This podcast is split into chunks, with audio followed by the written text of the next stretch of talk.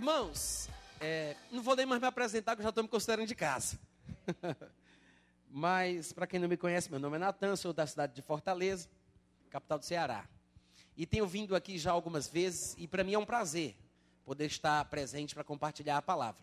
Eu tenho uma mensagem em meu coração, não é a primeira vez que eu vou ministrar sobre ela, eu tenho pregado sobre esse assunto, ou pelo menos fragmentos dessa mensagem, dentro de outras mensagens que eu ministrei. Até escrevi um livro chamado Libertação da Imoralidade Sexual, onde eu coloquei alguns elementos dessa verdade bíblica sobre ira de Deus, sobre Deus matar, sobre o juízo de Deus. E é exatamente sobre Deus matar que eu quero falar hoje à noite. Não, não é para dizer amém, diga vixe. Porque esse assunto é um assunto relativamente complexo, não tanto quanto a gente imagina, porque há muitos textos na Bíblia que nos dão base para crermos e compreendermos o ensinamento, mas se tornou relativamente polêmico, porque muitos de nós não conhecemos, de fato, o caráter de Deus. Até estudamos sobre o assunto, lemos livros, alguns que tiveram uma oportunidade de passar por algum seminário, alguma escola bíblica, talvez tenham estudado sobre o assunto, o caráter de Deus, a pessoa de Deus, né? E mesmo assim, me parece que o nosso conhecimento a respeito de quem Deus realmente é, em sua totalidade, incluindo a ira de Deus, está muito aquém do que a palavra de Deus realmente revela. E de vez em quando, quando você conversa nos bastidores da fé com alguns irmãos, você observa que existe uma ignorância, uma espécie de medo de tocar no assunto ou de assumir que Deus mata. Muito obrigado pelo entusiasmo. Eu vou continuar mesmo assim. Então, hoje à noite, eu quero me propor a estudar com vocês um pouco da palavra de Deus sobre o assunto. Se eu perguntasse a vocês, é justo? É justo que Deus mate? É compatível com o seu caráter? Seria bíblico admitir a possibilidade de que Deus mate alguém? Infelizmente, nós temos o extremo para todas as doutrinas da Bíblia, né? Tanto para um lado quanto para outro. E eu tenho enfatizado isso e alguns de vocês que me acompanham ou que me acessam, que leem, que veem os meus materiais no site, no aplicativo, já devem saber que é uma coisa que eu repito muito. A Bíblia, a vida cristã, é uma vida de equilíbrio. A Bíblia é um livro de equilíbrio. A Bíblia fala isso claramente em algumas das declarações que a gente conhece tão bem. Como, por exemplo, Jesus dizendo que devemos ser mansos como pombas e prudentes como serpentes. Né? Nem lá, nem low. Nem muito, nem tão pouco. Nem oito, nem oitenta. Jesus disse: Dai a Deus o que é de Deus, a César o que é de César. Paulo diria: Sejam meninos na malícia e adultos no entendimento. E no que diz respeito à doutrina da ira de Deus, do caráter de Deus, que também entra na questão o fato de Deus ser o juiz, né, o juízo que vem de Deus, a respeito desse assunto também nós temos extremos. A respeito da ira de Deus, do juízo de Deus, sobre essa questão de Deus matar, né? Também nós temos comunidades cristãs, por exemplo, que pensam assim: não, Deus mata simplesmente porque Ele é Deus. E como Deus pode tudo, supõem eles, por ser soberano, e eu acho que este é um conceito equivocado da soberania divina, o que muitos chamam de soberania para mim é uma caricatura da soberania verdadeira, realmente fundamentada nas Escrituras. Mas alguns argumentam assim, dentro do seu próprio ponto de vista, com as suas limitações teológicas, ainda que se considerem intelectuais, e sábios nas declarações que fazem, diz que por Deus ser Deus, estar acima de tudo e de todos, que não tem que dar satisfação para ninguém, a seu bel prazer, ele mata quando quer, a hora que quer. Porque quando Deus mata, mata, quando fere, fere, e assim vai. Então, existe uma linha de interpretação que fala dessa forma, e vocês devem conhecer isso, né? Sim ou não? Eu não estou falando de vocês, não, gente. Estou falando dos primos de vocês. dos parentes de você, aquele povo das outras igrejas por aí. Mas tem essa linha de pensamento, aquele, aquela linha extremada, né, que coloca Deus como um ditador, um, um, um, ser totalitário, que simplesmente faz o que quer, a torta e a direito, que não dá satisfação para ninguém, nem tem que dar, porque é soberano, aspas. E existe a outra linha de pensamento, que também não deixa de ser um extremo, onde as pessoas supõem que Deus não mata de jeito nenhum. E Deus, ele não é pai, vira um avô, sabe? Aquele caduco sentado na cadeira de roda, que quando vê o menino correndo, diz: Ah, se eu tivesse força, eu te pegava. Não, irmãos, a Bíblia fala que Deus disciplina os seus filhos, castiga, açoita a quem quer bem. E claro que com isso eu não quero dizer que a palavra de Deus não sirva para corrigir, repreender, até mesmo açoitar. A Bíblia diz que a Escritura, que é divinamente inspirada, é útil para ensinar, para corrigir, para educar, para repreender, a fim de que os filhos de Deus, os homens e as mulheres de Deus, sejam perfeitos e perfeitamente habilitados para toda boa obra. Quantos podem dizer amém? amém? Então tá, Deus realmente repreende, corrige e, podemos até dizer, açoita com a sua palavra. Mas não podemos desprezar versículos, e eu vou citar de propósito textos exclusivamente do Novo Testamento, porque eu sei que existe um certo ranço religioso em alguns evangélicos que simplesmente desprezam textos do Antigo Testamento, a não ser que sejam textos de promessa, né? Mas textos que mostram Deus executando o seu juízo no Antigo Testamento são desprezados, ou porque a pessoa não entende, porque é ignorante a respeito do assunto, né? ou porque não foi bem instruída, talvez tenha sido mal orientada. E ela não consegue compreender o caráter de Deus imutável, mesmo em textos mais escandalosos do Antigo Testamento. E eu quero dizer, antes da gente continuar, que qualquer texto mais violento do Antigo Testamento, onde você encontre Deus executando um determinado juízo sobre uma nação, um, determinado povo, ou até mesmo no próprio povo dele, porque nós também temos textos que mostram isso, em muitas ocasiões, quando você observa Deus mandando matar, são situações pontuais, circunstanciais. Eram coisas específicas em situações específicas. Então, você não observa uma continuidade de determinadas ordens de genocídios do Antigo Testamento no Novo Testamento. Nós não vemos uma perpetuação. Por quê? Porque tais acontecimentos no Antigo Testamento, destes textos que eu chamo de violentos, não eram textos decretivos, não era um decreto de Deus dizendo, a partir de hoje, a partir dessa ordem, eu quero que todo aquele que me servir, em qualquer tempo, em qualquer geração, que mate o povo que nos serve. Não é uma declaração decretiva de Deus. O que nós temos na Bíblia são realmente declarações explicativas, são descritivas, descrevem o acontecimento circunstancial, pontual. Não é um decreto, é uma descrição. Quantos entendem a diferença? Os textos do Alcorão, por exemplo, não só do Alcorão, mas também das Sunas e dos Hadices, que são os três textos sagrados dos sunitas, os muçulmanos, são textos violentos e eles justificam, dizendo, inclusive, o diretor de o, o diretor geral de reportagem da Rede Globo, que é Ali Camel, que é favorável, ou pelo menos ele é uma espécie de. É, eu não sei se ele é muçulmano, mas eu sei que ele é um, um um amante da cultura islâmica, né, porque ele é filho de uma baiana com um pai, não me lembro agora. Sei que ele é um, um amante do islamismo. E num dos livros que ele escreveu, ele defende o islamismo dizendo que os textos violentos do Alcorão, na verdade, são iguais aos textos violentos da Bíblia. E ele diz que assim como na Bíblia nós vemos genocídios do Antigo Testamento, assim também encontramos textos semelhantes no Alcorão e nos livros sagrados dos muçulmanos. O que ele não percebeu ou ele é, esqueceu de, de, observar é que os textos do Alcorão, das Sunas e dos Hadices determinam que o muçulmano, em qualquer tempo que ele viva, em qualquer geração, faça guerra contra os que não são muçulmanos, até o dia do juízo final. Os textos do Alcorão, contrariamente aos textos da Bíblia, são textos decretivos, que decretam que o muçulmano tem que matar aquele que não é muçulmano os textos violentos do Antigo Testamento, não. Até aqui tudo bem? Há uma diferença entre os textos do Antigo Testamento e os textos do Alcorão. Os do Alcorão são decretos a serem cumpridos em qualquer época. Os textos do Antigo Testamento são descrições de acontecimentos pontuais, circunstanciais, ao longo da formação do povo de Israel. Agora, quando eu disse que existem dois extremos, isso quer dizer que deve ter um ponto de equilíbrio. Deve ter um ponto de equilíbrio. E, de fato, nós encontramos verdades assim na Bíblia. Se nós, por exemplo, pegarmos coisas do mundo natural que possam refletir verdades do mundo espiritual, eu acho que isso pode facilitar a nossa compreensão deste princípio bíblico sobre Deus ter ira, Deus ser juiz e Deus matar. Jesus costumava fazer isso, né? Ele usava situações naturais para fazer referência a verdades espirituais. Hoje nós chamamos de analogias que são relação de semelhança entre coisas diferentes. Uma coisa natural, que é diferente da coisa espiritual, mas tem uma relação de semelhança entre elas. Jesus chamava de parábolas.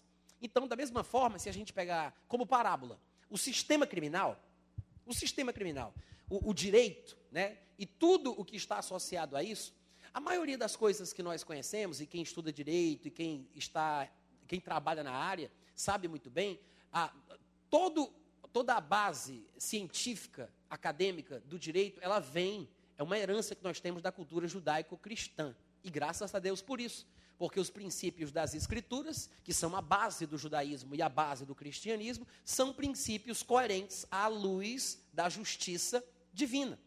E se nós pegarmos, eu sei que no Brasil, infelizmente, nós não temos pena de morte, mas se nós pegarmos, por exemplo, o conceito da pena de morte, você vai entender daqui a pouco porque eu disse infelizmente.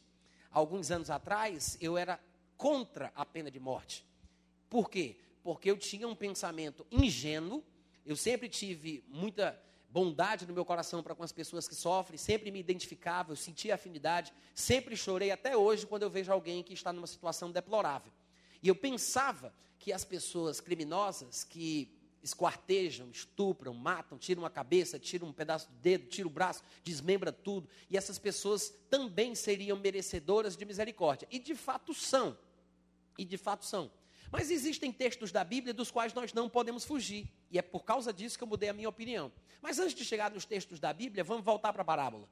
Por exemplo, imagine que uma pessoa criminosa de 50 anos de idade, ela pegue o seu filho de dois anos de idade, estupre o seu filho, uma semana direto, todos os dias.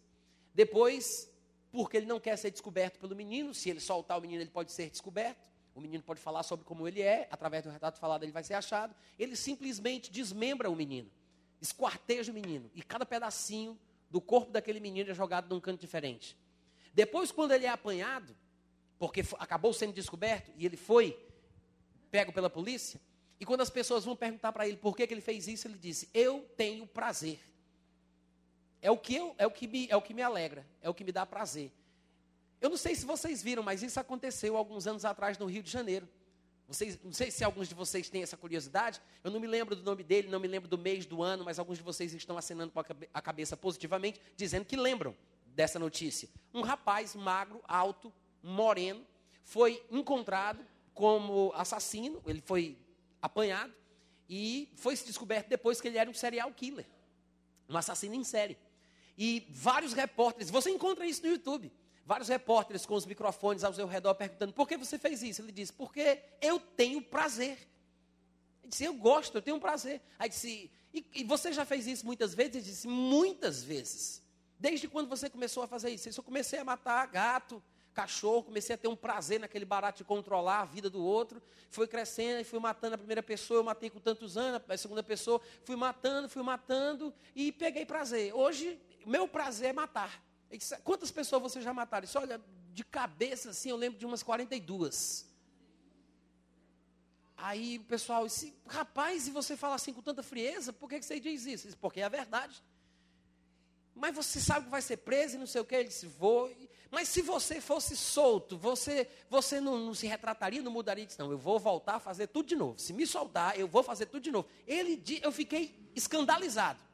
Ele disse isso na cara dura. E depois eu fiquei parando para pensar. Eu disse: realmente existem situações irreparáveis. É irreparável. E alguém poderia pensar: irmãos, que bondade é essa que protege o mal?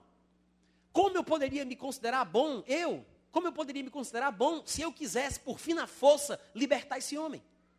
Disse: não, mas coitado, ele é uma vítima da situação, é uma vítima da sociedade. Circunstâncias mais fortes do que ele o fizeram. O que passou, passou. O que aconteceu, aconteceu.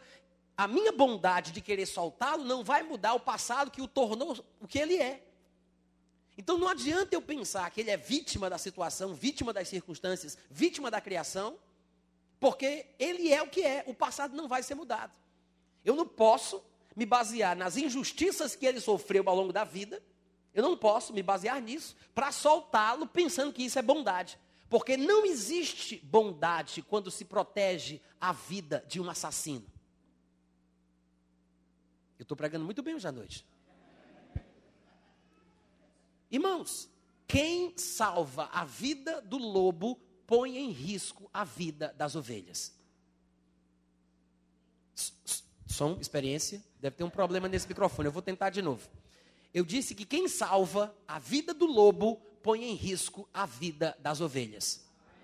Se um juiz visse essa reportagem, ele estivesse assistindo, ele é quem vai julgar o caso, e coincidentemente ele se depara com uma reportagem que fala do cara a quem ele vai julgar.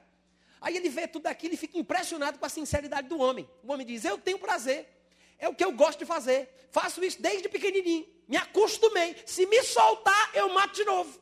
Aí no dia do julgamento, o juiz diz: Olha, eu fiquei impressionado com a sua reportagem, com aquilo que você falou. Nunca vi um cara tão sincero como você. Porque eu sou bom, eu vou te dar uma chance, vou te soltar para você me provar que não vai fazer de novo. Quem é o doido que tem coragem de chamar um juiz como esse como bom? Eu sei que há um ditado popular que diz que de, da bunda de neném da cabeça do juiz nunca se sabe o que sai. Mas, mas, irmãos, um juiz é um homem sábio. Parte-se do princípio que o juiz é um homem sábio. E quem é que vai dizer que um homem que toma uma decisão como essa, e claro que é uma situação hipotética, não foi isso que aconteceu, na história real, no Rio de Janeiro, há poucos anos atrás. Eu estou acrescentando aqui um juiz imaginário. Mas pensa aí, quem teria coragem de dizer que um juiz como esse é bom? O homem que protege o mal, o homem que abençoa o mal, o homem que favorece o mal. Alguém poderia dizer: Ah, mas Deus nos amou quando nós ainda éramos pecadores. É verdade, e é por isso que ele matou Jesus. Não pense que foi sem um preço. Não pense que ju o juízo de Deus, a ira de Deus, não caiu sobre alguém para que tivéssemos o favor que hoje nós usufruímos. A única razão pela qual nós podemos ter paz é porque alguém foi castigado.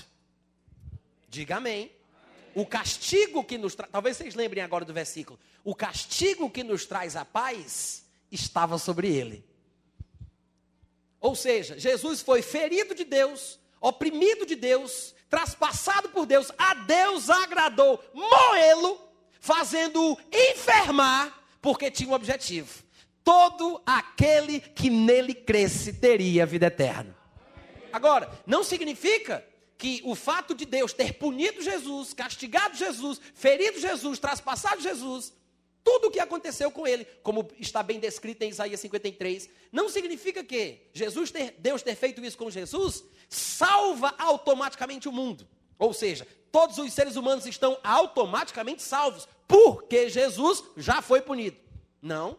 O homem, para usufruir desta bênção, precisa reconhecer os seus erros, que ele não presta, que alguém morreu por ele, se arrepender, mudar de vida. Aí sim, a bênção que está liberada tem jeito. Um juiz não pode simplesmente soltar o homem porque ele é bom se a pessoa continua amar. Não pode. Um juiz não poderia soltar um homem desse porque seria irresponsabilidade. Seria irresponsabilidade. Mesmo que o homem se arrependesse, num caso como esse, até a ciência mostra que, se, que é preciso ter cautela. Por causa dos novos circuitos neurais que ele criou na sua cabeça, que o induzem como um robô a fazer aquilo instintivamente. O seu sistema dopaminérgico está encharcado do prazer de matar. Não é da noite para o dia que se muda uma pessoa pelo simples fato de se dizer, eu te perdoo. Não se muda assim tão facilmente. O tempo que se leva para se transformar no maníaco é, no mínimo, o tempo que se precisa para se restaurar essas debilidades emocionais, esses problemas da alma estas questões emocionais e físicas. Hoje, a neurociência, que é uma nova disciplina científica que surgiu nos últimos 30 anos, defende a ideia de que a anatomia do cérebro é mudada, é transformada. O cérebro muda fisicamente através de comportamentos compulsivos. Então é preciso, irmãos, muita sabedoria para se fazer um julgamento e se tomar uma decisão em circunstâncias assim. É por isso que eu estou falando que não se pode ser simplista demais. Alguém poderia dizer: "Ah, mas o crente ele pode ter ou ser a favor da pena de morte?" Eu fico impressionado é como é que crentes não são. Eu fico impressionado como é que crentes E olha que eu já passei por isso, tá? Eu preciso falar isso porque pelo menos é um desabafo. Eu fico impressionado como é que crentes não são. Porque quando você ouve falar de uma história dessa, você se escandaliza. Quem não se ira quando você sabe de alguém que fez o que fez com requintes de crueldade na maior frieza, frieza do mundo e diz que vai fazer de novo se for solto? Quem não fica indignado? Quem não fica irado? Quem não vê um programa de televisão, três, quatro homens fortes atacando uma moça de 15 anos, batendo nela, chutando, só porque ela está com uma camisa de um time adversário. Quem não fica com ódio, com ira? Irmãos, nós que somos maus, nos indignamos, nos iramos. Se você não se ira, você é doente. Você tem algum problema psico, psicocoisado. É alguma psicopatia. Não é normal uma pessoa ver uma injustiça e se sentir bem e ficar apático. Não é normal. A indignação, a ira que surge em nosso coração é uma coisa boa. Amém, gente? É uma coisa boa, porque estamos nos indignando contra o que não presta. Não estamos nos indignando contra aquilo que é bom, é contra aquilo que é mal. Temos que considerar que se uma pessoa má mata uma pessoa boa, isso é uma coisa ruim. Mas se uma pessoa boa mata uma pessoa má, isso é uma coisa boa. Alguns não entenderam. E eu quero explicar para ninguém sair por aí dizendo: opa, agora eu gostei, vou matar uns ali. Existe um contexto específico, tá? Do qual eu tirei essa frase solta. Então vamos para o contexto para você não ficar escandalizado. Ah, sou bom, então vou matar quem não presta. Imagine que o seu filho foi sequestrado. Primo, sobrinho, uma criança indefesa. Eu digo assim, primo, filho, porque eu acho que aumenta mais o sentimento. E quando aumenta o sentimento, quando você personaliza, pensando naquela pessoa que você ama, você não esquece do exemplo, fica gravado por causa da emoção, né? Quando é uma pessoa qualquer, você possa até ficar indignado, mas daqui a duas semanas você se esquece. Mas quando você imagina o seu filho, o seu sobrinho, aquela pessoa que você ama, aquilo fica guardado para sempre. Agora pense, uma pessoa dessa que você ama tanto ser sequestrada, uma pessoa que você conhece. Várias pessoas são sequestradas no mundo por dia, mas você não se importa, porque não é uma pessoa que você tem ligação emocional. Mas imagine uma pessoa que você ama, seu filho, seu neto, um sobrinho, uma pessoa da igreja que você conhece, do departamento infantil, Deus o livre, claro que é só um exemplo. Mas imagine aí, nessa questão o cativeiro é estourado, né? Entram policiais, no lugar onde está o bandido com a criança. E o bandido, descontrolado, está com uma faca no pescoço da criança. E está dizendo ali: Olha, eu vou matar a criança, depois vou me matar. Eu não estou nem aí. Vocês podem fazer o que vocês quiserem. Eu não quero mais viver mesmo. A minha vida é uma desgraça. Eu não quero mais saber. Eu estou avisando. Eu só quero que chame a televisão para poder filmar com a minha mulher. Veja eu me matando e fazendo essa desgraça. É por causa dela. Cara doido, perturbado. Vocês sabem que tem gente assim, né, gente? Tem gente assim. Aí aquela coisa não tem mais controle. Perdeu-se e numa situação dessa, já passaram-se duas, três horas, e todos ali negociando, tentando acalmar, vencendo o cansaço, só que a criança já está com, com o pescoço sangrando, porque a faca já está penetrando pela pressão. E aí eu pergunto: se um atirador de elite dá um tiro na cabeça desse miserável, desse bandido, que já matou outros, para salvar a vida daquele inocente, esse soldado não merece uma condecoração? Pense bem. Por quê? Porque uma pessoa má quer matar uma pessoa boa. Mas quando uma pessoa boa mata a pessoa má, nesse contexto específico, isso se mostra como algo bom. Então, o nosso conceito de matar, às vezes é muito limitado. E a gente pensa que Deus não pode fazer isso porque nós não paramos para pensar nas circunstâncias específicas que a vida oferece. Existem afrontas que são cometidas contra Deus, Há advertências nas Escrituras a respeito da punição divina que virá, tanto como morte prematura hoje na terra antes do tempo, como uma punição eterna que há de vir no final. A Bíblia está cheia de recomendações, só que a gente não para para pensar sobre isso, porque não entendemos. A nossa capacidade de raciocínio, a nossa capacidade de abstração, para entender o lado positivo do fato de Deus matar, a gente não alcança isso. Nossa mente é pequenininha demais. Somos muito simplistas em nossas colocações. Pensamos assim: não, Deus é bom, quem é bom não mata, então Deus não mata. Ah, lá, lá, lá, lá, lá, lá. É assim que a gente pensa. E a gente fica com essa ideia cravada na cabeça e despreza textos claros que mostram que não é verdade. Irmãos, a lei do Antigo Testamento falava que era olho por olho, dente por dente. Quem matasse deveria ser morto, né? Aí as pessoas dizem assim: "Ah, mas Jesus Cristo não cumpriu a lei e com isso a exterminou, inclusive dizendo que nós devemos amar os inimigos, orar pelos que nos perseguem". Pura verdade. Pura verdade. E este deve ser o sentimento, me permitam usar essa palavra, que deve haver no coração de todo cristão. Como Paulo diria, no que depender de nós, no que depender de nós, precisamos ter paz com todos os homens. Amém, gente? No que depender de nós. Só que isso não significa que a lei tem que ser desprezada por causa do meu comportamento pessoal. Afinal de contas, a lei tem que servir para todos.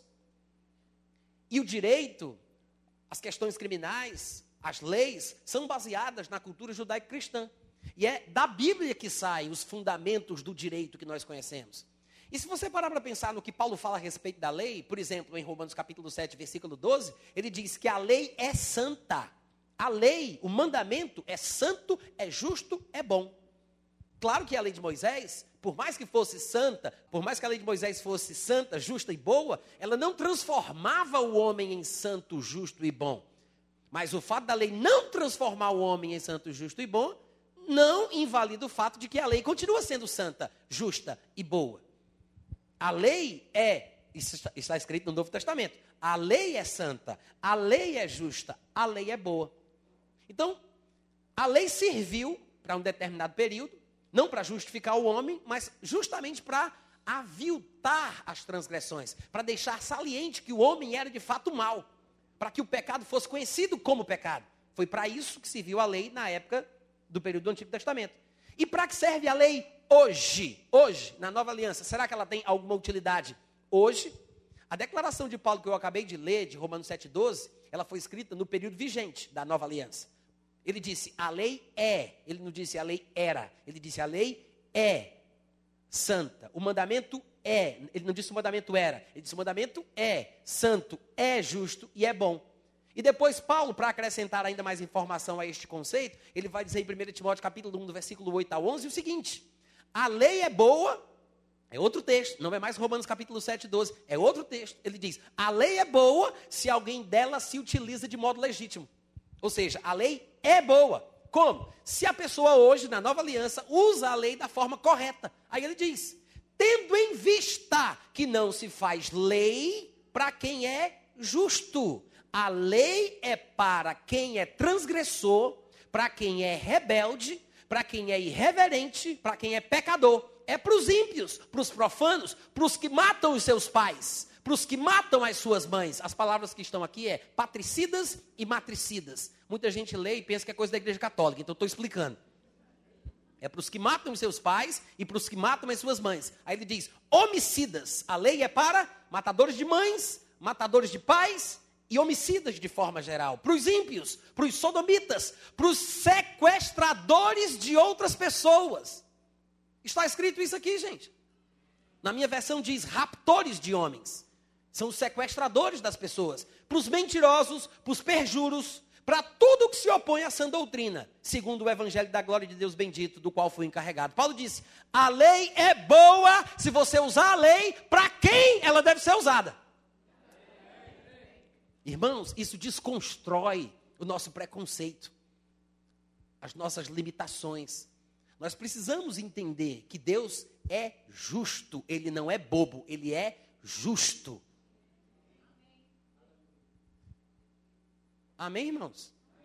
Aí alguém poderia perguntar: se a lei, no caso, como foi listada aqui muito bem por Paulo, é para quem faz sequestros, é para quem mata os pais, as mães, é para aqueles que matam outras pessoas. E você vê no meio da listagem pecados menores e pecados maiores. Eu não sei se já expliquei isso aqui, mas eu preciso explicar que existem pecadinhos e pecadões. Alô? Porque às vezes nós pensamos assim, ah, mas não tem esse negócio de pecadinho e pegadão, né? Tudo pecado, é uma coisa só, Deus não faz distinção, né? Tanto faz uma masturbaçãozinha de frente, na frente do computador, como enfiar a faca na garganta de uma pessoa. Tá doido, é, querido? Claro que não. Até o nosso bom senso nos diz que há diferença. Há diferença e graduação da gravidade de um pecado para outro. Uma pessoa que atravessa um sinal vermelho está cometendo uma infração. É um paralelo para o conceito de pecado que a gente conhece. É um crime, mas não é a mesma coisa que alguém que dá um tiro na cabeça de uma criança de um ano de idade porque ela está chorando muito dentro da igreja. Não, na igreja não, na fila do banco. Na igreja não, pelo amor de Deus. Se tiver alguém aqui pensando nisso, levante sua mão, nós queremos orar por você.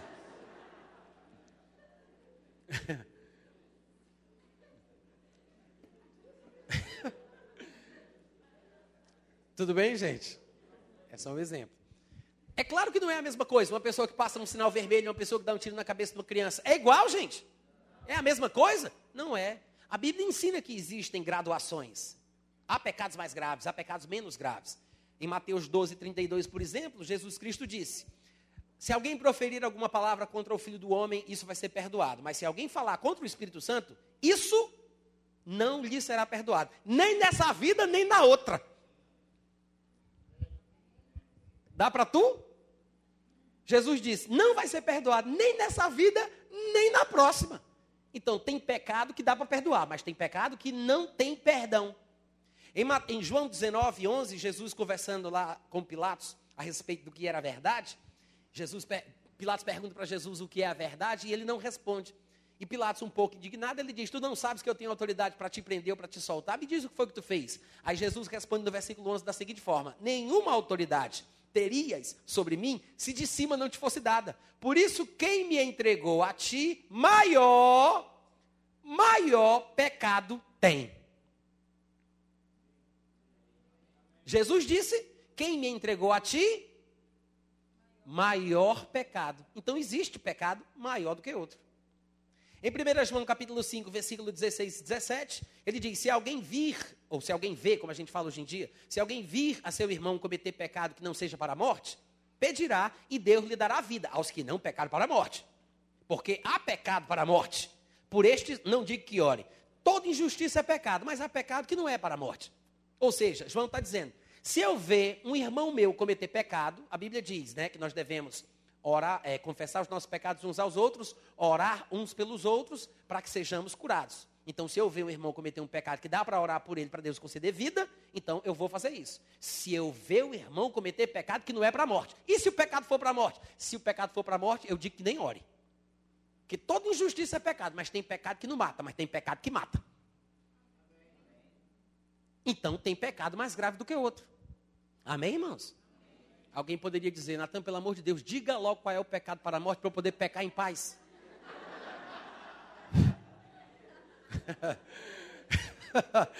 eu vou dar um conselho. Pega todos os pecados, coloca dentro de um saco e simplesmente se esforça para não pecar, amém? Esquece esse negócio, eu tenho que descobrir qual é esse que mata. Esquece isso. Mas, o que interessa, segundo o que a gente está vendo aqui, é que existem pecados mais graves do que outros. É ou não é, gente? É. Paulo diz que a lei foi feita para quem mata o pai, para quem mata a mãe, para os homicidas, para os que sequestram os homens. Né? Alguém poderia pensar, ah, mas eu pensei que a lei tivesse sido destruída. Dependendo do contexto da explicação, né, se for uma questão mais teológica, doutrinária, a gente pode falar sobre isso. Mas não podemos desprezar o fato de que a lei foi feita para quem precisa dela. A lei não foi feita para o justo, mas sim para os rebeldes, para os transgressores, para os assassinos, para os sequestradores, como nós acabamos de ler. E tem outro texto de Paulo, em Gálatas capítulo 5, que acrescenta um pouco mais de luz a respeito desta mesma ideia. Por exemplo, no versículo 18 do capítulo 5, ele diz: Se vocês forem guiados pelo Espírito, vocês não estão debaixo da lei. Uma pessoa pode ser guiada para sequestrar outra, ser guiada para matar a mãe, uma pessoa guiada pelo Espírito, então, não vai estar debaixo da lei, porque a lei é feita para aquela lista de pessoas lá que a gente viu.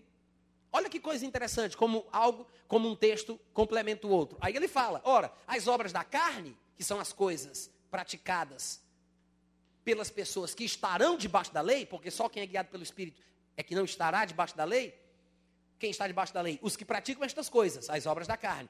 As obras da carne são conhecidas: prostituição, impureza, lascívia, idolatria, feitiçaria, inimizade, porfia, ciúme, ira, discórdia, dissensão, facção, inveja, bebedice, glutonaria e coisas semelhantes a esta. Lá em Paulo, ele fala uma lista ainda maior, falando de coisas que a gente vê na nossa sociedade, que são ainda mais absurdas, né? Pecados maiores. E aqui no versículo 22 ele diz: Mas o fruto do Espírito é amor, é alegria, é paz, é longanimidade, benignidade, bondade, fidelidade, mansidão, domínio próprio. Contra estas coisas é que não tem lei. Contra estas coisas não há lei. Por quê? Porque, como a gente já leu, a gente já viu em 1 Timóteo capítulo 1, a lei é feita para quem não é justo. É para o rebelde, para o transgressor, para o que mata o pai, para o que mata a mãe e para os que sequestram os outros. Amém, irmãos?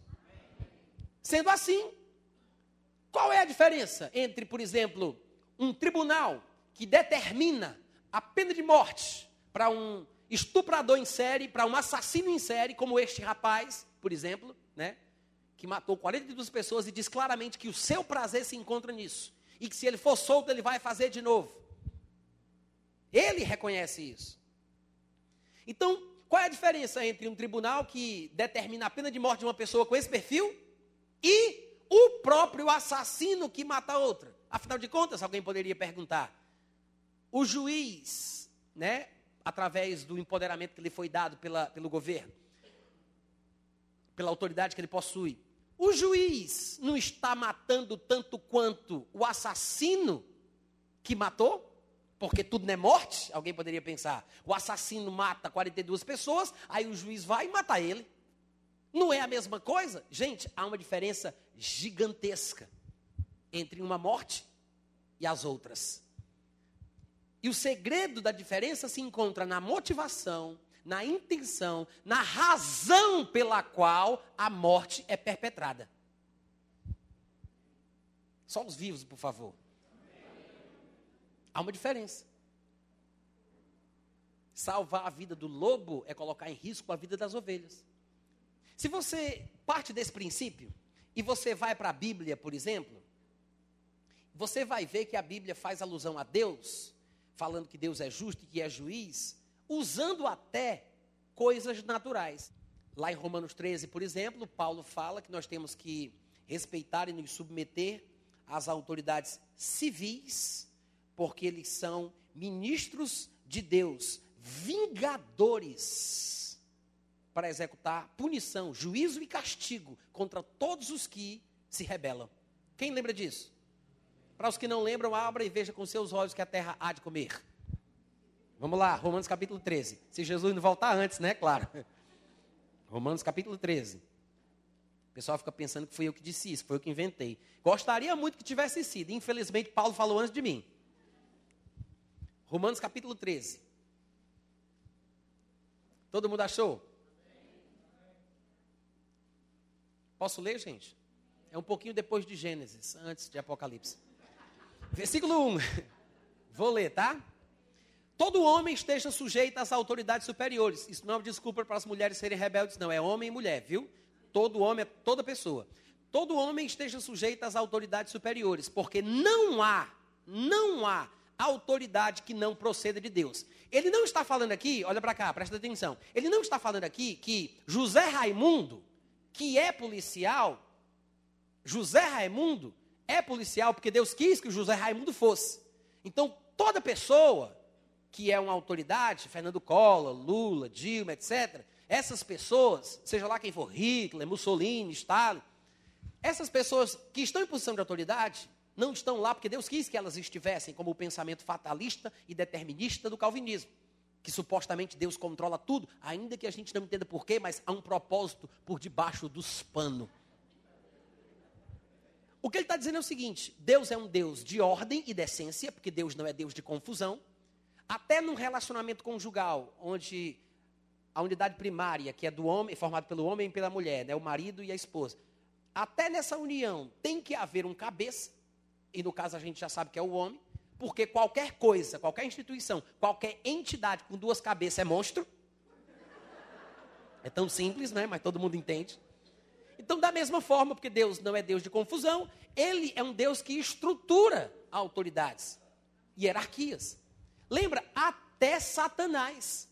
Ele tem um reino organizado e estruturado. Da onde veio isso? Ele herdou de Deus que o criou. Deus não criou Satanás, porque o mal como entidade não é uma criação, é uma aberração do bem que Deus criou, né? Satanás é uma aberração de Lúcifer. Lúcifer é o portador da luz, enquanto Satanás é adversário. Esse é o significado etimológico das palavras. Então Deus não criou o mal como entidade. Quando diz lá em Isaías que Deus ele cria a luz e que as trevas ele faz o mal, ele está falando sobre o mal social.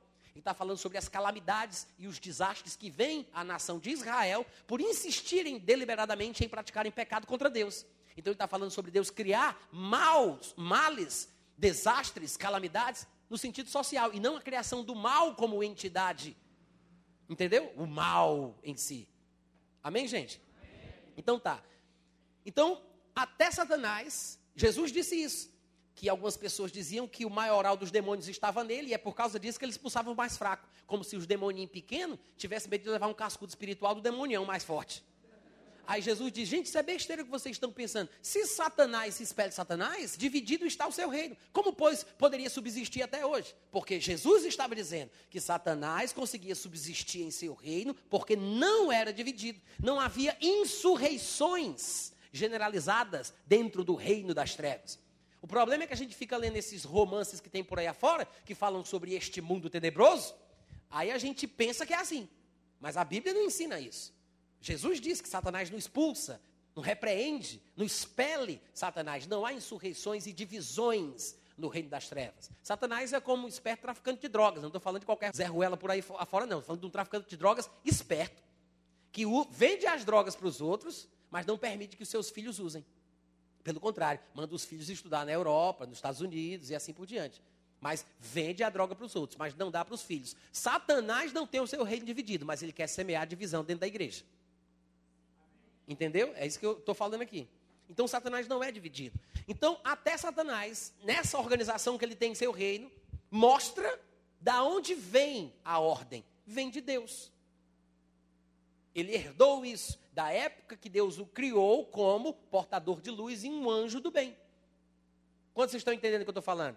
Então, as autoridades que a Bíblia está falando aqui não são as pessoas que ocupam as posições, são as posições preenchidas pelas pessoas. Então, é isso que a Bíblia diz: que as autoridades superiores procedem de Deus, nesse sentido. Obviamente que se um policial é corrupto, e por mais que ele, por ser policial, por ser autoridade, eles sejam representantes de Deus para poder estabelecer a paz em uma determinada comunidade, sociedade, se ele faz aquilo que não deve, ele está indo contra o princípio divino da autoridade. Esse policial é mau, ainda que esteja numa posição de autoridade. Não é porque ele está numa posição de autoridade e as autoridades sejam estabelecidas por Deus que Deus esteja validando o seu mau comportamento. Amém, gente? Então ele diz: Todo homem seja sujeito às autoridades superiores, porque não há autoridade que não proceda de Deus. E as autoridades que existem foram por ele instituídas. De modo que aquele que se opõe à autoridade resiste à ordenação de Deus. Tanto é verdade isso que eu expliquei aqui para vocês, que não é porque a pessoa está numa posição de autoridade que nós temos que obedecê-la de forma irrestrita, incondicional, que nós sabemos pela própria Bíblia de pessoas e exemplos positivos que desobedeceram às autoridades. Pedro e João foram ordenados a não ensinar, a não pregar no nome de Jesus. E eles foram presos, foram açoitados, ameaçados de que não continuassem falando sobre ele. E eles disseram que continuariam pregando e ensinando, ou seja, desobedecendo às autoridades. Por quê? Antes importa obedecer a Deus do que obedecer aos homens. Então não é porque alguém está numa posição de autoridade que ela deve ser obedecida irrestritamente e incondicionalmente. Sim, ela deveria fazer, ou, ou, pelo menos representar a vontade de Deus, mas infelizmente nós sabemos que pessoas más ocupam posições de autoridade e em vez de fazer o bem que a autoridade deveria fazer pela sociedade, segundo a vontade de Deus, as pessoas desonram a posição. E quando a ordem vem de uma autoridade que é contrária à palavra de Deus, a Bíblia mostra que o cristão tem o dever de consciência, não é um direito, é o dever de consciência de desobedecer, mesmo que leve um tiro na cabeça. Alô? É o que a Bíblia ensina. Nós vemos Sadraque, Mesaque, Abidnego, que foram jogados na fornalha de fogo ardente. Nós vemos Daniel, que foi jogado na cova dos leões. E nós sabemos de policiais que podem maltratar civis porque não quiseram dar propina. Né? Então, é uma questão de dever de consciência. Mas ele está falando aqui, de forma geral, sobre a posição positiva da, da autoridade. Ele diz que quem resiste à autoridade resiste à ordenação que vem de Deus. O que resiste, os que resistem trarão sobre si mesmos condenação, porque os, as autoridades, os magistrados, não são para se ter medo, não são para temor, quando se faz o bem. Paulo está dizendo que uma pessoa que faz o bem, que está andando corretamente, que não não está com um comportamento inadequado, uma pessoa dessa não precisa ter medo da polícia.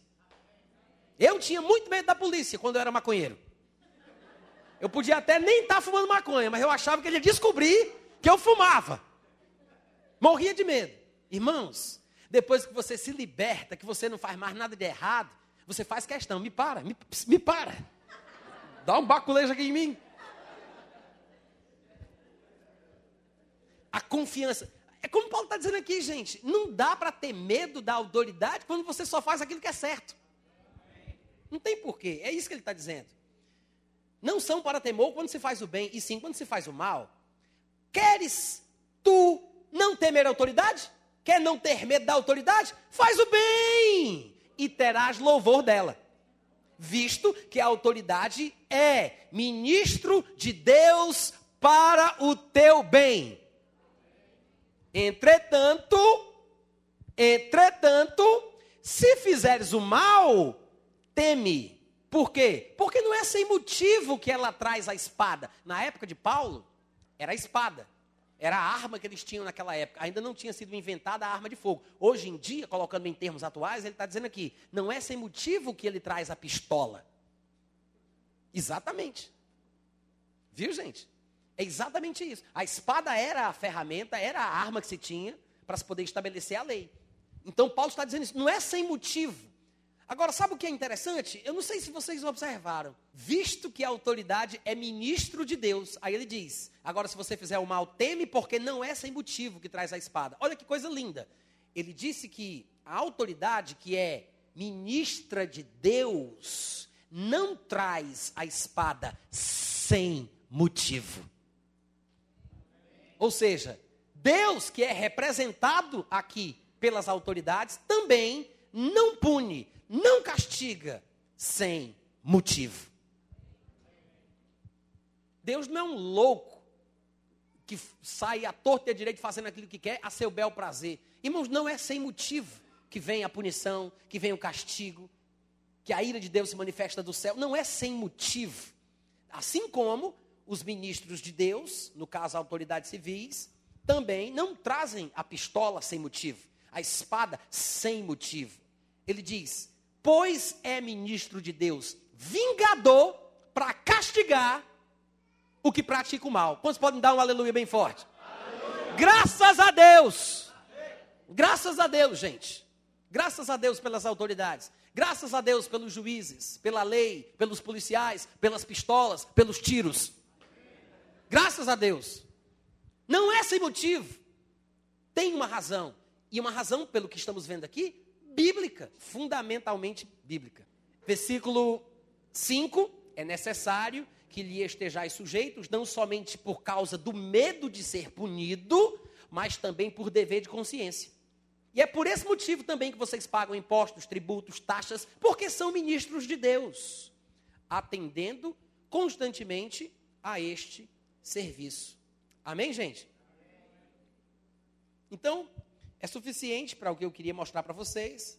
Nós vemos aqui que Paulo ele faz uma ligação entre a vontade de Deus e a polícia, as autoridades, a pistola que os policiais trazem, que não é sem motivo. Há uma ligação entre a vingança de Deus e a vingança do policial, a vingança justa. Eu não estou falando de policial corrupto. Foi por isso que ele disse: não é sem motivo que traz a espada, pois é ministro de Deus, vingador. Vingador para punir aquele que pratica o mal. Você pode dizer amém? amém? Aí você diz: será que isso tem base no caráter de Deus? Só tem. Lá em Tiago, capítulo 4, versículo 12, está escrito: um só é legislador e juiz, aquele que pode salvar e fazer perecer. Tu, porém, quem és que julgas o próximo? Ele está falando sobre a relação dos irmãos, e ele diz no versículo anterior que os irmãos não devem falar mal uns dos outros. Aquele que fala mal do irmão ou julga o seu irmão, ele está falando mal da lei julgando a lei. Ora, se você está julgando a lei, você não é observador da lei, você é juiz. Aí ele diz: só tem um que é um só, ele vai dizer na sequência, que é o legislador e o juiz. Quem é, gente, esse único que é legislador e juiz?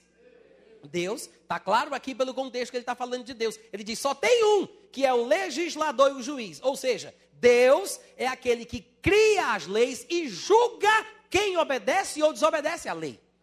Deus cria a lei, mas ele julga quem obedece ou quem não obedece. É o legislador e é o juiz. Aí ele diz: aquele que pode salvar, e dependendo da versão que você tiver na sua Bíblia, vai dizer, e pode destruir ou matar. Deus é aquele que tem poder ou pode salvar e pode destruir. Hum? Deus é aquele, no mesmo versículo, é aquele que salva e é aquele que destrói. Deus é aquele que salva e é aquele que destrói. Se você tiver um embasamento bíblico a respeito do conceito do juízo de Deus, da ira de Deus, de Deus matar, você não vai pensar de forma irresponsável que Deus simplesmente mata porque quer a quem quer, sem motivo. Mas quando você deixa a própria Bíblia se interpretar, você vai ver que de fato Deus destrói, Deus pune, Deus castiga, Deus mata. Mas dentro de um contexto muito correto. É por isso que ele salva e destrói, dependendo da situação. Porque às vezes nós ficamos presos a um versículo que pensamos que entendemos, como João 10, 10, que diz que o ladrão vem para matar, roubar e destruir, e ninguém consegue pensar outra coisa além disso. Irmãos, existem momentos em que eu estou pregando, eu, eu, eu estou pregando, e eu uso. Não, eu não dá tempo para explicar tudo, né, gente? A gente tem que lembrar que não dá para falar a Bíblia toda numa noite só. Então eu estou falando aqui sobre a bondade de Deus, a misericórdia de Deus, sobre Deus curar, sobre Deus fazer o bem, sobre a vontade de Deus. Aí eu vou e falo somente coisas sobre a bondade de Deus para inspirar a pessoa. Tento até mostrar que Deus não vai matar, destruir, porque quem destrói, quem mata, quem rouba é Satanás, exemplificado pela palavra ladrão ali, ainda que também possa ter outro contexto no sentido ministerial, mas. Então, eu faço isso e as pessoas ouvem essa pregação e pensam que se você disser que Deus também destrói, você está desdizendo o que você disse. Porque você falou que quem destrói é Satanás. Não se esqueça disso, Satanás destrói. Aí o pessoal pensa, pronto, se for destruição, tem que ser de Satanás. Deus não destrói. Deus não destrói. A pessoa fica igual a robô. Deus não destrói. Deus não destrói. Deus não destrói. Gente, pelo amor de Deus, como faz aquela propaganda, abra a cabeça. Olha o que diz aqui Tiago 4,12. Deus é aquele que salva e é aquele que destrói, faz perecer. Faz perecer. Outras versões diriam mata. 1 Coríntios 3,11, Paulo disse isso. Se alguém destruir o santuário de Deus, Deus o destruirá. Bufo! E agora? Se alguém destruir o santuário de Deus, o que é que, o que, é que diz a Bíblia? 1 Coríntios 3, 1 Coríntios 3, 17. Se alguém destruir o santuário de Deus, que sois vós, Deus o destruirá. As pessoas não têm coragem de aceitar o que está escrito. Por quê? Porque a sua religião não deixa, a sua denominação não deixa, seus pregadores prediletos não deixam, o seminário que ele fez não deixa, a linha de pensamento que ele segue não deixa, a escola de pensamento dele não deixa. E a Bíblia, tá? Pode? Não vem dizer para mim que você é da palavra. Eu sou uma pessoa da palavra. Eu sou um crente da palavra. Não vem dizer para mim que você é um crente da palavra se você despreza a palavra por causa do que a denominação manda você acreditar. Se você é da palavra, creia na palavra. Eu não estou dizendo que é fácil, viu, gente? Porque dói a gente mudar os nossos pensamentos prediletos, as nossas ideias, nossas crenças. É muito difícil abrir mão e reconhecer. Rapaz, eu preguei esse tempo todo, eu estava errado mas é um passo para o progresso. A humildade de reconhecer que talvez você não saiba tudo. Talvez. Amém, gente? E temos outra passagem em Apocalipse, capítulo 11, versículo 18, que diz: Na verdade, as nações se enfureceram, chegou, porém, a tua ira e o tempo determinado para serem julgados os mortos, para se dar o galardão dos teus servos, os profetas, aos santos e aos que temem o teu nome, tanto aos pequenos como aos grandes, e para destruíres os que destroem a terra. Isso aqui é uma coisa que ainda não aconteceu, tá? Na linha do tempo da história da humanidade, é uma coisa que está no futuro. Vai chegar o tempo em que isso aqui vai se realizar de Deus destruir os que destroem a terra. É o tempo da ira de Deus. Há muitas passagens que mostram a ira de Deus, e daqui a pouco eu quero falar sobre isso. Mas eu ainda gostaria de mostrar outros textos sobre essa questão de Deus destruir, né? que eu acabei de mostrar a partir de Tiago 4,12, que Deus salva e Deus destrói. E Paulo diz que quem destrói o santuário de Deus, Deus vai destruí-lo. Acabei de falar que Deus vai destruir os que destroem a terra. Tudo Deus, viu, gente? Tem nada do bicho ruim, do coisa ruim do sapricó, não. É tudo Deus aqui. Mas quando chega em 2 Pedro, capítulo 2, do versículo 4 em diante, olha o que ele diz. Ora, se Deus não poupou anjos quando pecaram, Deus, tá?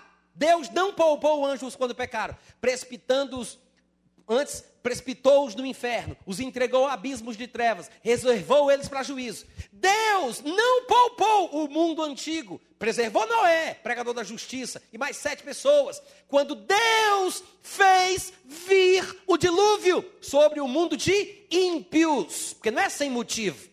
E no 6 ele diz: E reduzi, Deus, reduzindo as cinzas, Deus, reduzindo a cinzas as cidades de Sodoma e de Gomorra, Deus ordenou-as à ruína completa. Tendo-as posto, Deus te, colocou Sodoma e Gomorra como exemplo a todos quantos vivem impiamente. Do mesmo jeito que Deus destruiu Sodoma e Gomorra, do mesmo jeito que Deus não poupou os anjos, do mesmo jeito que Deus destruiu o mundo antigo na época do dilúvio, ele livrou o justo Ló, ele livrou a Noé e a sua família, e ele vai livrar a qualquer que fizer aquilo que lhe agrada. Que Deus não é injusto, irmãos. Pelo contrário, ele é justo. E a declaração que acabamos de ler aqui em 2 Pedro, em Judas, por exemplo, no capítulo único, do versículo 5 ao 7, diz assim: Quero, porém, quero, pois, lembrar-vos, embora já estejais cientes de tudo uma vez por todas, que o Senhor, olha só, pia mesmo, como diz lá na Paraíba, pia mesmo. O Senhor, tendo libertado um povo, tirando-o da terra do Egito, destruiu. O Senhor, tendo libertado um povo da terra do Egito, destruiu depois os que não creram. O Senhor destruiu os que não creram. E a anjos, os que não guardaram seu estado original, mas abandonaram seu próprio domicílio, Deus tem guardado sob trevas, em algemas eternas, para o juízo do grande dia, como Sodoma e Gomorra. E as cidades vizinhas, que havendo se entregado à prostituição como aqueles, seguindo após outra carne, são postas para exemplo do fogo eterno, sofrendo punição. Quem fez isso? Deus as puniu. Para dar o exemplo, como acabamos de ler em 2 Pedro.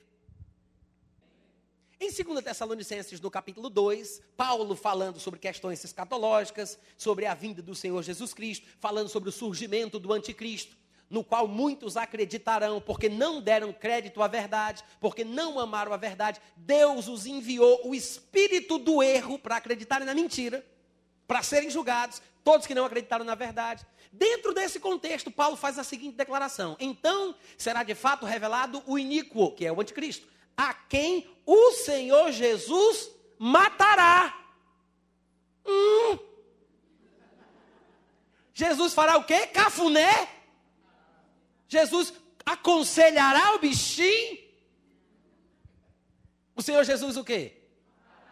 Diga, o meu Jesus matará. Ô oh, glória!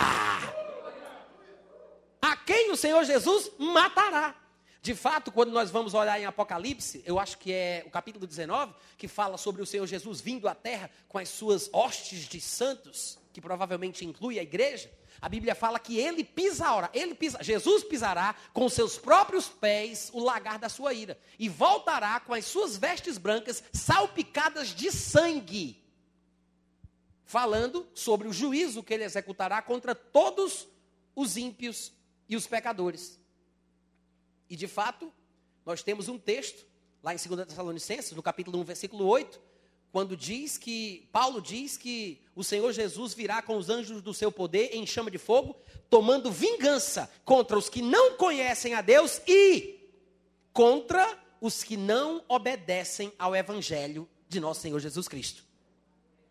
Sofrerão penalidade, destruição e serão banidos da face do Senhor e da glória do seu poder, quando vier para ser glorificado nos seus santos. Você percebe como de fato a Bíblia parece ensinar que a ira de Deus, ou esta destruição, esta morte que o Senhor Jesus causará ao iníquo e a todos os seus seguidores, é bíblica? Amém, gente? Basta a gente lembrar daquilo que Jesus falou quando estava na terra. Eles ensinando aos seus discípulos sobre a coragem que eles deveriam ter para pregar o evangelho, mesmo em face da oposição dos pecadores, ele disse: Eu vou mostrar para vocês que vocês não devem temer os homens. Ele disse: Não os temais os que querem matar o corpo, Digo-vos, porém, amigos, não temais os que matam o corpo e depois disso nada mais podem fazer. Isso está em Lucas capítulo 12, versículo 4. Agora o 5. Ele diz: Eu, porém, Jesus falando, eu, porém, vos mostrarei a quem deveis temer. Ele não disse que é uma opção.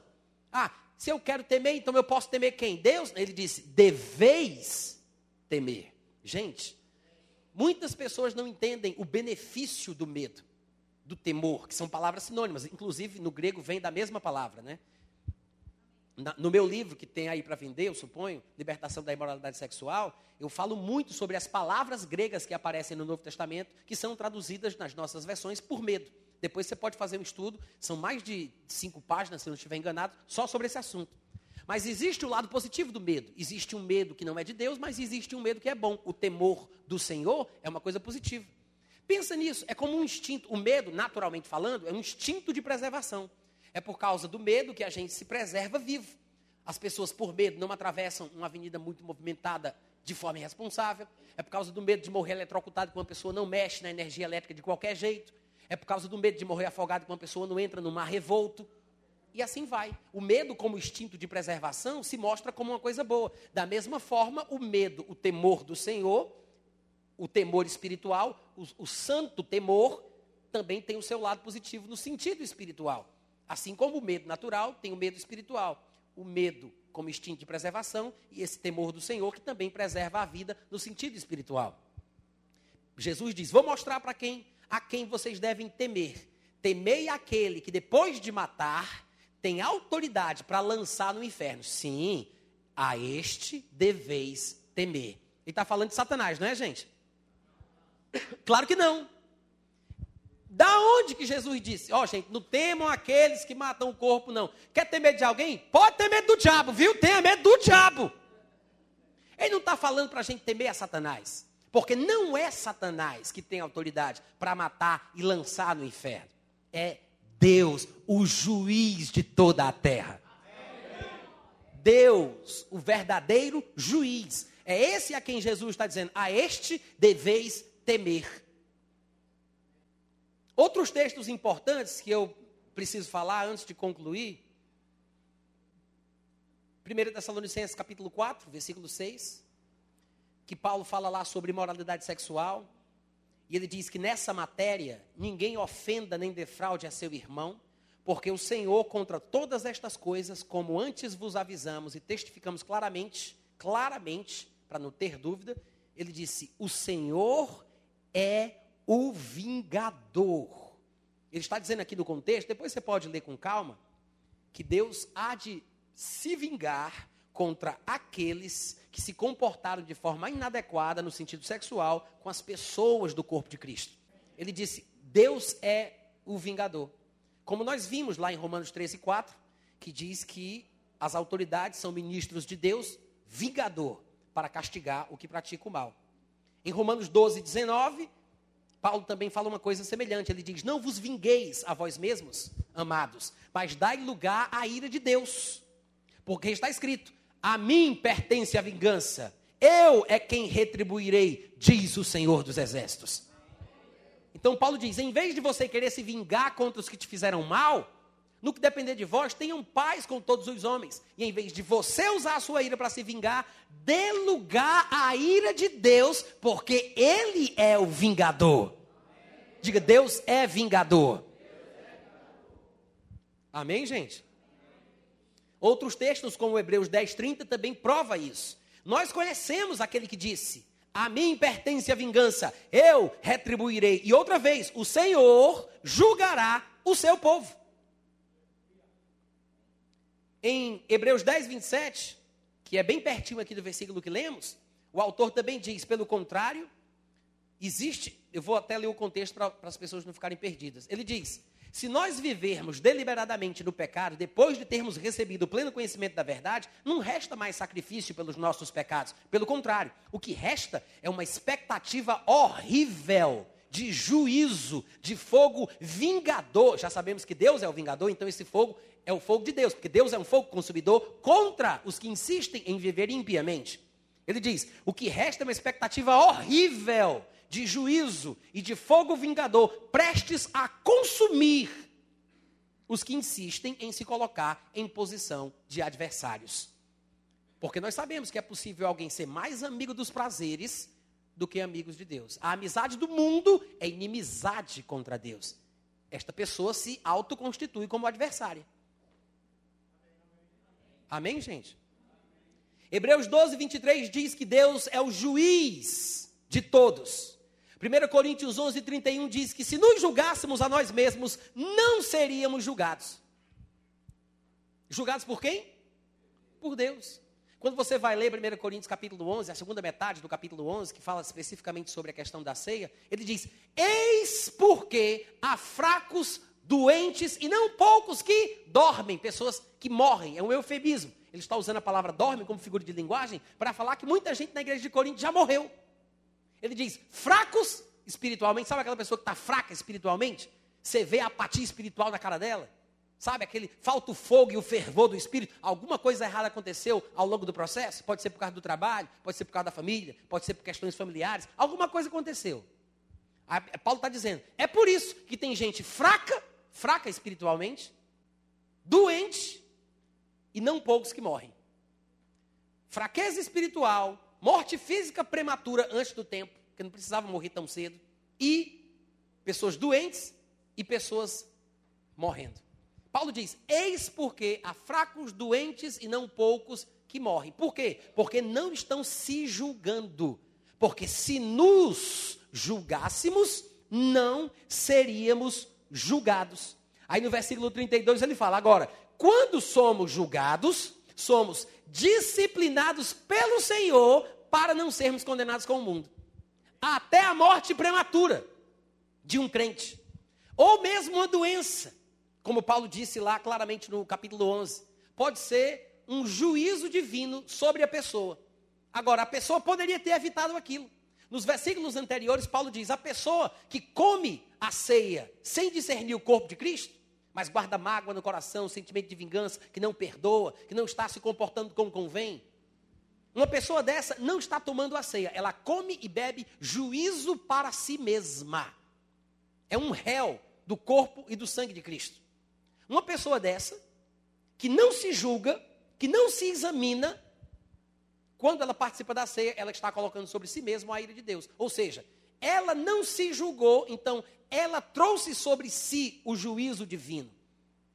Acaba ficando fraca espiritualmente, às vezes até adoece e morre prematuramente. E Paulo diz que isso é uma disciplina do Senhor, para não sermos condenados com o mundo. A condenação do mundo, todo mundo sabe qual é: é ser lançado no lago que arde com fogo e enxofre. É a mesma coisa que aconteceu com aquele homem de 1 Coríntios capítulo 5, que tinha relações sexuais com a mulher do pai dele.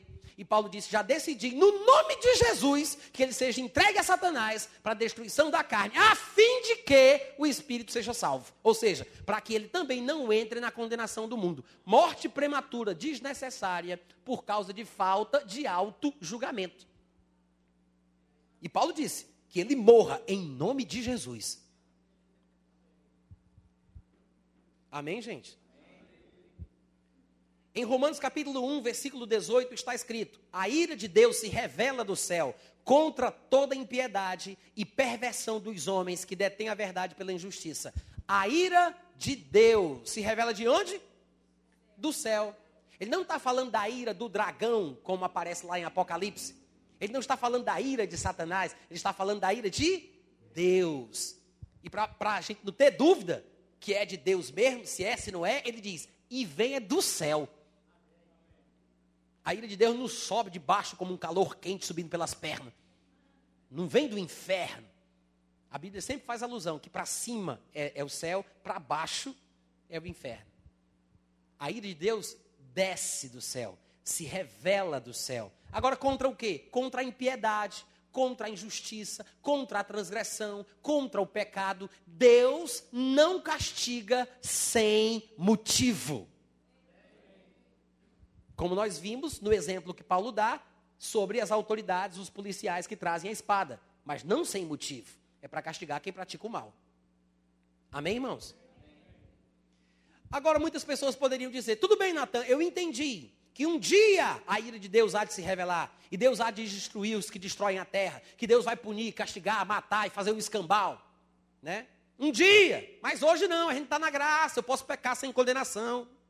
Eu agora estou deitado em berço esplêndido ao som do mar e à luz do céu profundo. Graça não é pecar sem condenação. Amém, gente? E para quem pensa que esta ira só vem no futuro, eu vou lhe mostrar alguns versículos que mostram que não. Sim, há textos que mostram que há uma ira vindoura, todo mundo deve lembrar bem, lá em Mateus capítulo 3, no versículo 7, João Batista estava batizando o povo que vinha arrependido, e a Bíblia diz que ele viu alguns fariseus e saduceus vindo para o batismo, e ele disse-lhes: Raça de víboras, quem vos induziu a fugir da ira vindoura?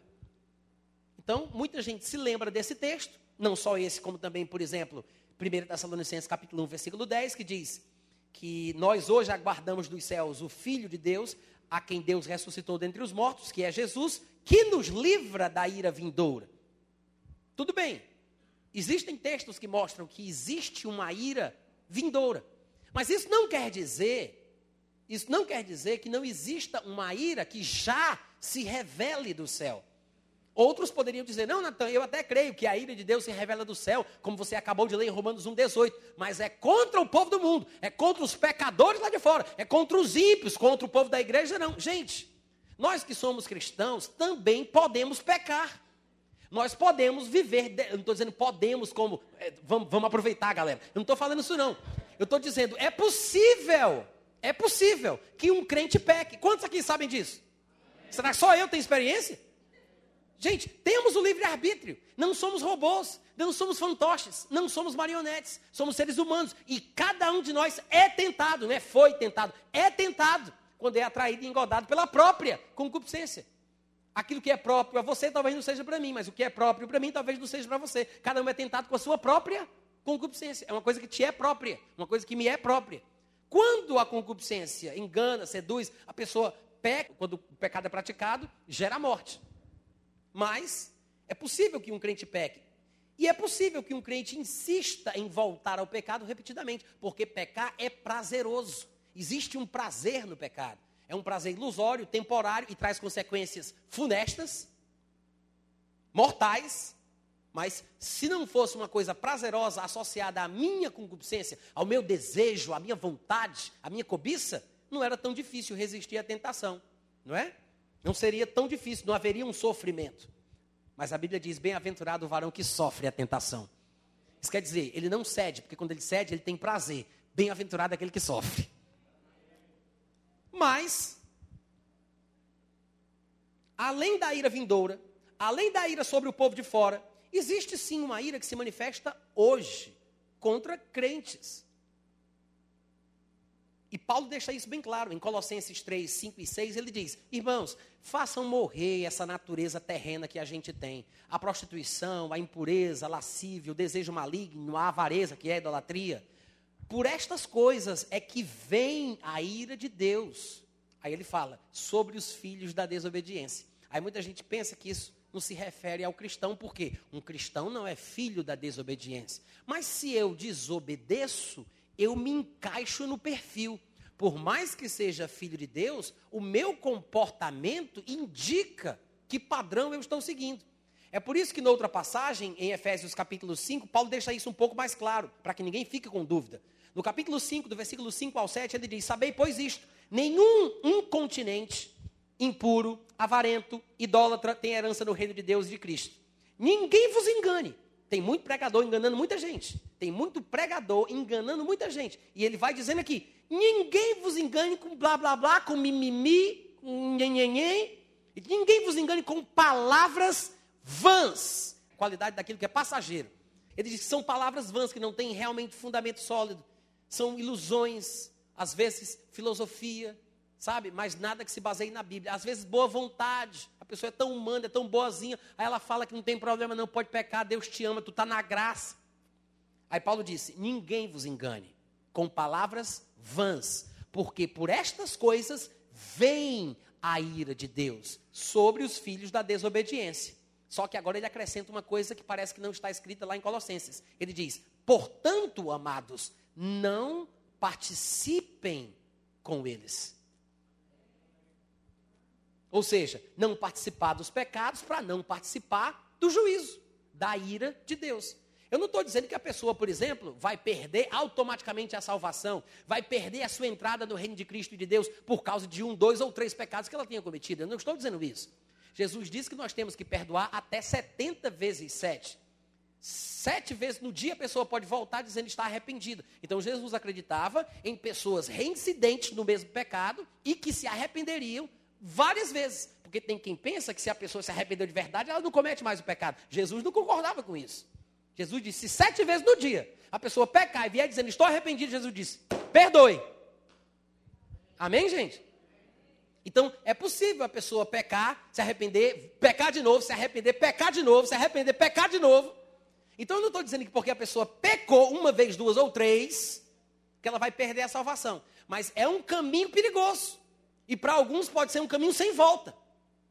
Ou a pessoa pode, como aquele homem de 1 Coríntios 5, ou como os irmãos da igreja de Corinto em 1 Coríntios 11, morrerem antes do tempo, fisicamente falando, ainda que não sejam condenados com o mundo, ainda que o espírito seja salvo no dia de Cristo, ou a pessoa pode até morrer espiritualmente. O fato é que Paulo disse: não se enganem com pregaçãozinha, palavras vãs. Não se engane, não, meus irmãos. Ele disse: por estas coisas aí vem a ira de Deus. Portanto, não participe dos pecados, não participe da ira. Amém? Por quê? Porque Jesus diz: Eu prostro de cama a pessoa que insiste em pecar e não quer se arrepender. Jesus apareceu a João na ilha de Patmos e ele pediu que ele escrevesse sete cartas às sete igrejas na Ásia Menor, que atualmente é chamada de Turquia, né? E para uma dessas igrejas, ele diz exatamente isso. Ele diz: escreve, falando para João, para a igreja de Tiatira, estas coisas diz o Filho de Deus, que tem olhos como chama de fogo, pés semelhantes ao bronze polido, conheça as tuas obras, o teu amor, a tua fé, teu serviço, tua perseverança, tuas últimas obras muito mais numerosas do que as primeiras. Porém, eu tenho contra ti o tolerares que essa mulher, Jezabel, que a si mesma se declara profetiza, não somente ensine, mas ainda seduz os meus servos a praticarem a prostituição e a comerem das coisas sacrificadas dos ídolos. Eu dei, Jesus dizendo, eu dei tempo para ela se arrepender. Diga, Jesus sempre dá tempo. Jesus disse: Eu dei tempo para ela se arrepender. Ela todavia não quer. Ela não quer. Porque pecar é bom. E como ju o juiz e a sentença não vem logo assim que a pessoa peca, a Bíblia fala que o coração da pessoa fica plenamente disposto a insistir no mal. E isso é o grande perigo.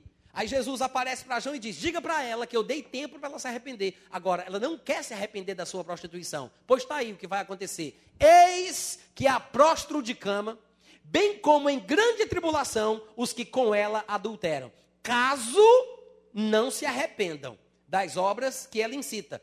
Matarei os seus filhos, e todas as igrejas, as igrejas, conhecerão que eu sou aquele que sonda mentes e corações, e vos darei a cada um segundo as suas obras. Palavras da salvação. Nosso coração está no alto. Eu não sei como é que é a, a homilia, né? Mas, irmãos, isso aqui pode salvar a nossa vida, sabia? Se nós conhecermos bem o caráter de Deus. E para concluir, mesmo que a gente não termine, mas para concluir, em Apocalipse capítulo 3, versículo 19, nós temos aqui um versículo aparentemente tão simples, mas tão profundo e tão significativo. Ele diz: Eu, Jesus Cristo, Jesus diz: Eu repreendo, eu disciplino a todos quantos eu amo. Se, pois, zeloso e te arrepende.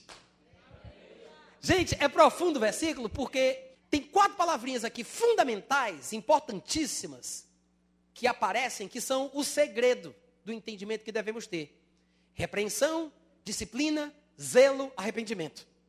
Repreensão, disciplina, zelo, arrependimento. Ele disse: Eu repreendo, repreendo, disciplino os que eu amo. Você pois zeloso e se arrepende. Primeira coisa, se Jesus diz que repreende, ele disciplina, é porque a pessoa está precisando de repreensão. Quantos aqui sabem que nenhum bom mestre vai repreender uma pessoa que fez aquilo que é certo? A pessoa traz o trabalho de casa, aí a professora corrige tudo, e diz, 10, Joãozinho, chega aqui, vem cá, puf! Que foi, tia? É só porque você tirou 10. Claro que não, né, gente? Um professor repreende um aluno quando, ele, quando o aluno comete alguma, alguma infração, faz alguma coisa errada, ou um pai quando disciplina o seu filho, porque o professor e o pai esperam que o aluno ou o filho entendam que numa próxima situação semelhante, ele vai ter que agir de forma diferente. Entendeu? Sim ou não? O professor repreende o aluno para que ele entenda que numa próxima situação semelhante, o aluno vai ter que agir de forma diferente. Né? Então Jesus disse: Eu repreendo. Por quê? Porque ele espera que a pessoa mude. Então ele repreende porque o comportamento é inadequado, a pessoa está pecando, está fazendo aquilo que é errado. Mas o interessante é que ele repreende quem está errado porque ele ama. Então, irmãos, se você, nesse momento da sua vida, está num tipo de situação da qual você se envergonha, porque você está cometendo coisas erradas, está praticando coisas erradas, saiba de uma coisa: se Jesus te repreender, é porque ele te ama.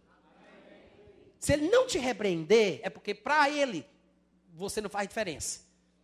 Agora ele diz: Eu repreendo a quem eu amo. Ele ama a pessoa mesmo quando ela está errada. É por isso que ele repreende. Porque a pessoa está errada, merece repreensão, mas ele ama. Então não se sinta desamado. Porque você está insistindo no erro. Não pense, ah, não tem mais jeito, Deus não me ama mais. Ama. Tanto é que ele repreende e disciplina a quem ele ama.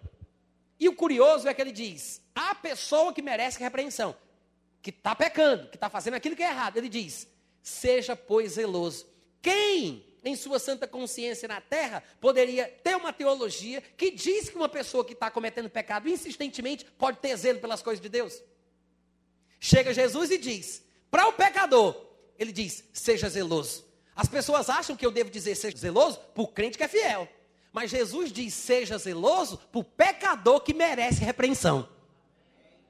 Aquele crente que insiste em pecar, a quem Jesus ama, ele diz: seja zeloso. Então, gente, a pessoa que está insistindo no pecado, a pessoa que está cometendo coisas que não deveria, ela pode ser zelosa pelas coisas de Deus. Não despreze um coração arrependido.